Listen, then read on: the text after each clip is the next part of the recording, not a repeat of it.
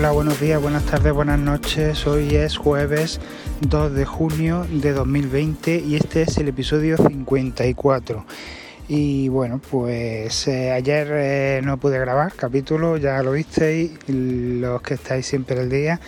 Y bueno, eh, me disculpo, pero es que no pude, estuve bastante ocupado y bueno, tampoco tenía así nada urgente que contar y, me, tomé, me tomé la libertad de, no, de no grabar el capítulo.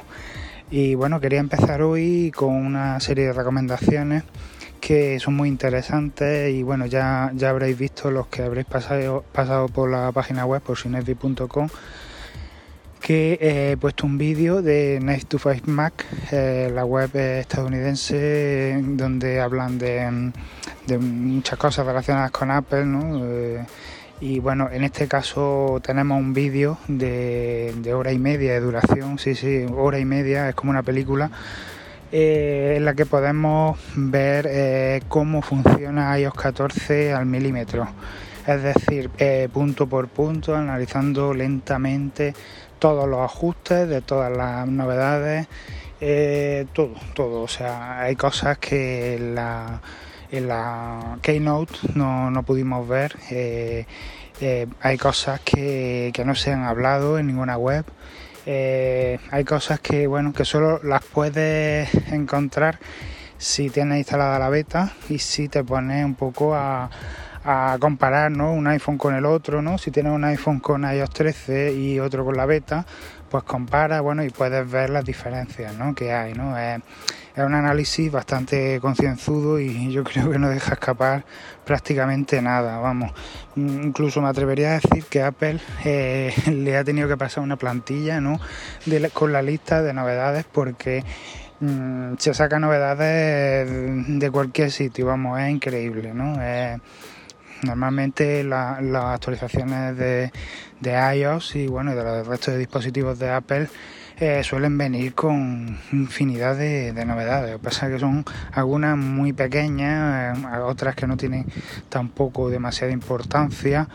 Y, pero bueno, sí, sí que nos ayudan a mejorar mucho pues, pues el funcionamiento del sistema, de nuestro dispositivo y, merece la pena, merece la pena que lo veáis, aunque sea por partes. Yo lo estoy viendo por partes, todavía no he terminado de verlo, voy por la mitad.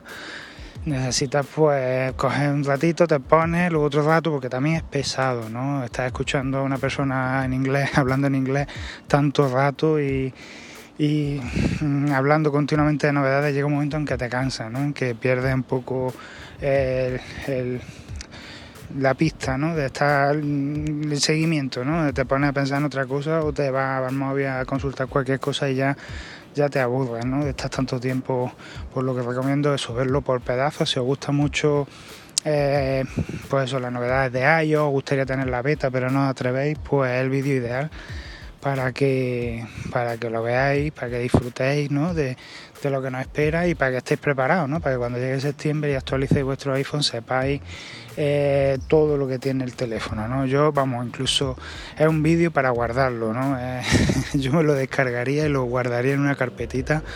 Eh, para tenerlo ahí por si acaso lo quitaran de YouTube o algo, que no creo, porque es un vídeo para de colección, ¿no? Por así decirlo, ¿no? Un vídeo para coleccionar es como una película, vamos, para mí, para mí es como ver una película. Eh, y bueno, eh, el siguiente, la siguiente recomendación que os quería dar es eh, un vídeo de Luis Padilla en, de actualidad iPhone. del podcast Actualidad iPhone que bueno en el canal Todo Apple ¿no? de YouTube hace sobre el nuevo Eco Auto el nuevo Eco Auto es como un no sé si he hablado en este podcast de él creo que no es como un eh, dispositivo ¿no? que conectamos nuestro coche y tenemos Alexa ¿no? en el coche. ¿no? Entonces podemos decirle todas las cosas que le decimos a Alexa ¿no? en casa, pues decírselas en el coche. Y bueno, eh, funciona bastante bien porque lleva 8 micrófonos. Eh, y bueno, tiene su botón de mute ¿no? para, para que no nos escuche la conversación y tiene también su botón para invocar a Alexa, ¿no? es muy sencillo. Este dispositivo lo que hace es eh, conectarse a la corriente a través de, un puerto USB que tengamos en el coche o bien con un adaptador que viene incluido en la caja que se conecta al, coche. Entonces, al mechero, ¿no? Lo que es el cargador de mechero de, toda la vida del coche. Y bueno, este adaptador tiene como dos puertos USB que están bastante bien. Y, y puedes conectar, además de cargar el ecoauto, puedes conectar otro dispositivo. Y luego también trae una conexión jack, ¿no? Por si nuestro nuestro coche no tenga, no tiene conexión Bluetooth, bueno, pues podemos conectarlo con el jack eh, para poder escuchar los altavoces a Alexa. Lo bueno que tiene es que está muy optimizado el dispositivo ¿no? y te escucha perfectamente, aunque haya ruido del coche, viento, aunque eh, esté el aire acondicionado a tu pastilla, aunque haya música, Alexa te oye. Si tú le dices, Alexa, eh, llama a fulanita, pues te llama. Alexa, pasa de canción, Alexa, ponme la lista tal pues te la pone y es totalmente compatible con Spotify, con Amazon Music, con Apple Music, todo igual que, en, que nuestros altavoces de casa, pero pero en el coche. Entonces, pues está bien, el aparatillo está bien. Tiene algunos contras que ya lo veréis como Luis Padilla lo, especifica, ¿no? Que, que, los mensajes, por ejemplo, no podemos enviarlos por, por la aplicación mensajes debido a las restricciones que tiene Apple ¿no? en su sistema operativo. Eh, y tampoco eh, podremos lanzar un mapa ¿no? para que nos guíe eh, directamente sin tener que desbloquear el iPhone. Nuevamente es una restricción de Apple, no es culpa de, del eco este, el Alexa, pero pero por eso que mm, si quieres decirle bueno Alexa llévame a tal sitio pues tienes que desbloquear el iPhone tenerlo a la mano para poder llegar hasta ese sitio.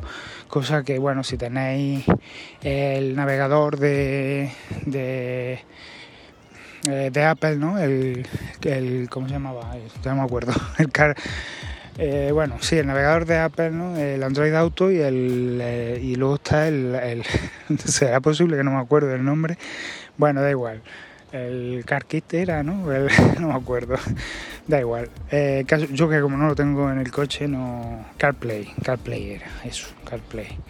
Pues no, no me acuerdo. No, yo es que vivo en, un, eh, eh, en el mundo de, no tener un coche todavía con, con este sistema, por desgracia. Entonces, pues bueno, pues si lo tenéis, esto no sirve para nada. no sé que os guste mucho a Alexa, os guste hacerle preguntas estúpidas a Alexa eh, os gusta más el asistente de Alexa, porque Siri es un poquito más flojo en muchas cosas, pues bueno, pues sí, eh, lo podéis instalar y tal. Que pasa que, que bueno, es un poco aparatoso, lleva un cable de conexión a la, a la corriente, ¿no? Al enchufe o al USB, lo tenéis que poner en el salpicadero del coche, un poco que si tienes tu pantallita ya con tu CarPlay que no tiene ningún sentido eh, tener esto, la verdad, pero bueno que, lo sepáis, que bueno, los que no tengáis, los que tengáis un coche que no tiene Bluetooth o no tiene o no tiene este sistema ¿no? de CarPlay, pues a lo mejor viene bien, puede, puede estar puede ser interesante. Lo que no me parece interesante es el precio, ¿no? que son 69 euros. Pero bueno, eh, Amazon suele hacer rebajas y a lo mejor dentro de, un mes pues te ofrece un descuento de, de un 30% y a lo mejor pues tiene tiene ya un precio más, más apetecible. ¿no? Eh, y bueno, esta, esta es otra recomendación ¿no? que os decía. Y por último, hay una hay un, un artículo ¿no? en, el blog de Apple Esfera hablando del router Mesh de Aero, que es compatible con HomeKit. Eh, que bueno, según dice, pues tiene una cobertura buena y el diseño y coste están muy bien. Estos, estos routers, mm, curiosamente, son diseñados por Amazon, es decir, que aunque son compatibles con HomeKit, mm, eh, son, están diseñados y bueno, fabricados por Amazon. Y bueno, pues si os apetece instalar un router de estas características en casa, pues a lo mejor sería interesante que os pasaréis por esta página web y le echaréis un vistazo. Eh, ya sabéis que los artículos de Apelefera son bastante largos y meticulosos. Y bueno, si queréis enteraros de todas las, características, precios, etcétera, pues ya sabéis que aquí lo tenéis todo.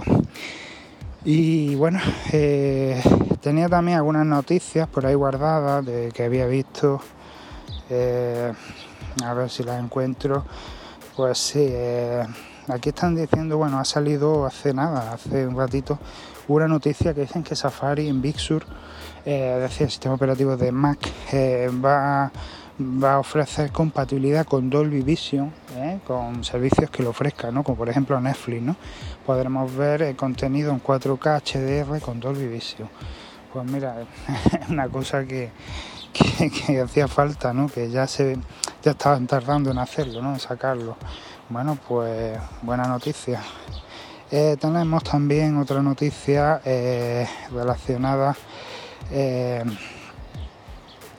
Eh, a ver, a ver. Sí, que dicen que hay un iPhone que va a ser compatible con MacOS. Vamos a ver. esto, bueno, estas son las noticias que sacan, ¿no? Que son rumores y tal, que luego pueden ser verdad, ¿no? puede ser que algún día se cumpla o no, pero eh, no es una cosa que a corto plazo vaya, vaya a ser factible.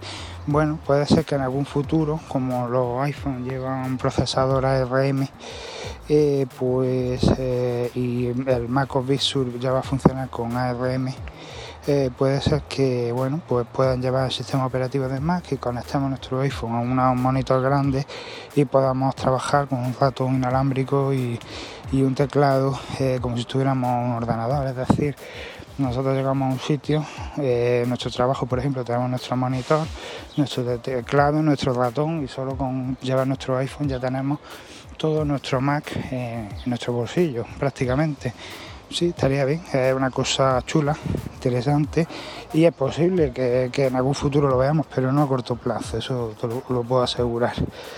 Eh, también en la actualidad iPhone hay una una bueno pues un artículo en el que habla un poco de un concepto no hay un concepto que han lanzado sobre cómo se verían las upper glass bueno lo de las upper glass eh, nunca mejor dicho, mm, habría que verlo, ¿no? Eso, yo creo que, para que nos hagamos una idea de, cómo va a funcionar este sistema, eh, hasta que no lo tengamos delante de nuestros ojos, eh, yo creo que no nos vamos a hacer una idea.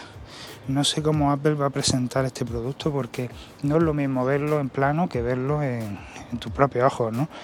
Entonces, pues bueno, sale aquí una serie de ventanas, ¿no? Que saldrían en una esquina superior derecha, ¿no? A modo de notificación, de mensajes, de llamadas, el tiempo, bueno, en plan widget, ¿no? O sea, los mismos widgets que, vemos ahora en iOS 14, pues aplicados, ¿no? A, a las gafas, ¿no? Aparecerían delante de lo que tenemos de, nuestra visión, ¿no? Mm, no sé, yo es que no me imagino leyendo un mensaje en la esquina superior derecha, sinceramente, porque mm, hay que enfocar la imagen, entonces pues posiblemente podría perder un poco la noción de por dónde voy y podría incluso tener un accidente, aunque vaya andando. Mm, no sé cómo Apple lo hace, porque además Apple es muy dada a hacer las cosas bien y, a hacerla de manera que la gente pues no tenga accidentes, no tenga problemas, no, no le caigan denuncias después, ¿no? ni demandas por, por, cosas mal hechas, ¿no? Entonces no sé Apple cómo lo habrá conseguido, eh, pero bueno, eh, supongo que, lo habrán hecho bien. Hombre, yo si tuviera ahora mismo, ahora mismo tengo unas gafas de sol y bueno, mm, si tuviera que ver un mensaje me gustaría verlo delante, ¿no? Pero delante de una manera pequeñita, ¿no? Que no me molestara mucho la imagen, o sea, que yo pudiera seguir viendo por dónde voy. Y bueno, quizá un poco transparente, ¿no? Para que no esté tampoco, no sea un pegote ahí delante, no sé. No sé cómo podría ser. Yo desde luego una notificación en la esquina, en una esquinita, no, no sé si podría leerla o si, si además las notificaciones salen y se van. Mm, si yo estoy cruzando un paso de peatones, eh, por ejemplo, y me sale una notificación, ¿qué hago?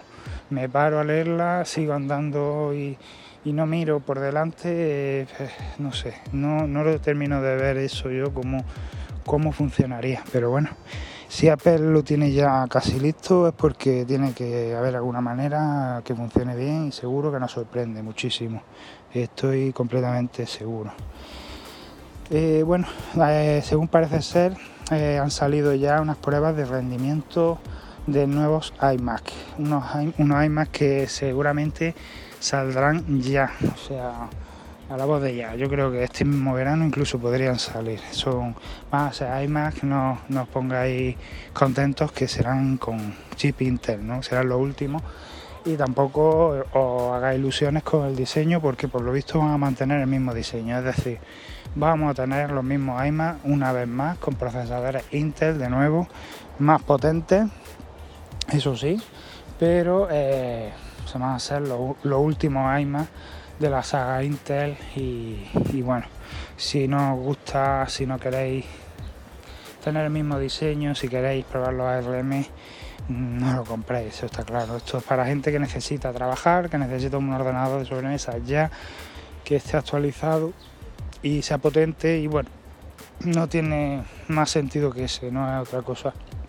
Hay gente también que compra Apple pero no está al día ¿no? de, de, las novedades. Entonces, pues si ahora mismo quiere comprarse un Mac, se lo va a comprar y le va a dar igual que vengan procesadores RM, que no vengan, que tengan un diseño mejor, peor.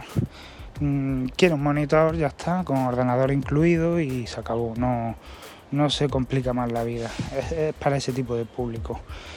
Eh, vamos a ver, tengo por aquí otra noticia. Sí, bueno, em, soy de Mac que habla un poco del diseño de Big ¿no? Eh, es un diseño, eh, según dicen, pues más enfocado a la pantalla táctil, ¿no? Por lo cual eh, todo esto invita a pensar que podremos ver ordenadores Mac en un futuro próximo con la pantalla táctil, ¿no?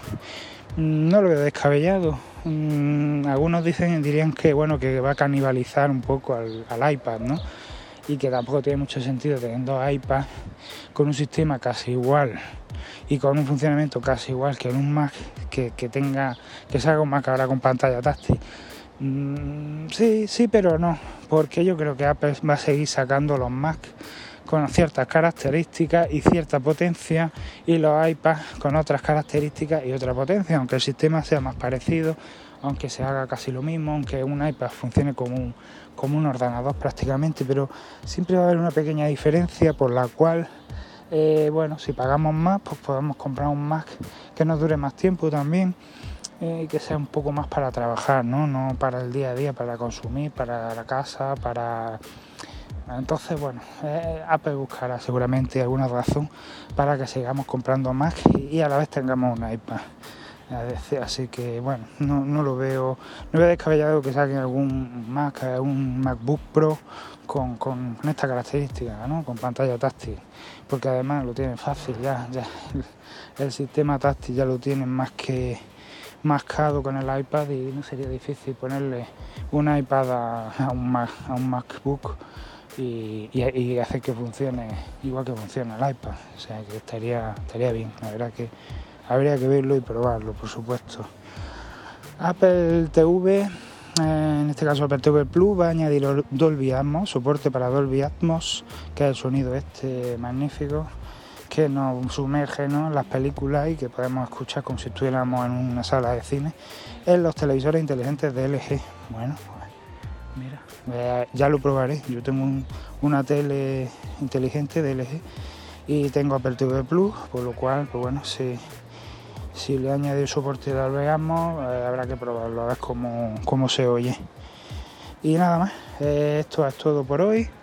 Espero que haya gustado la información, los contenidos y que bueno, que me sigáis escuchando, por supuesto, y que me que metáis alguno más en el canal Cinepi de Telegram, que me escribáis un mensajito por Twitter y bueno, que os paséis de vez en cuando por la web, que, bueno Mm, algunas cosillas voy dejando por ahí, a la vez si me animo un poquito a escribir otra vez y bueno, voy contando más cosillas. Así que nos vemos en el próximo episodio. Chao.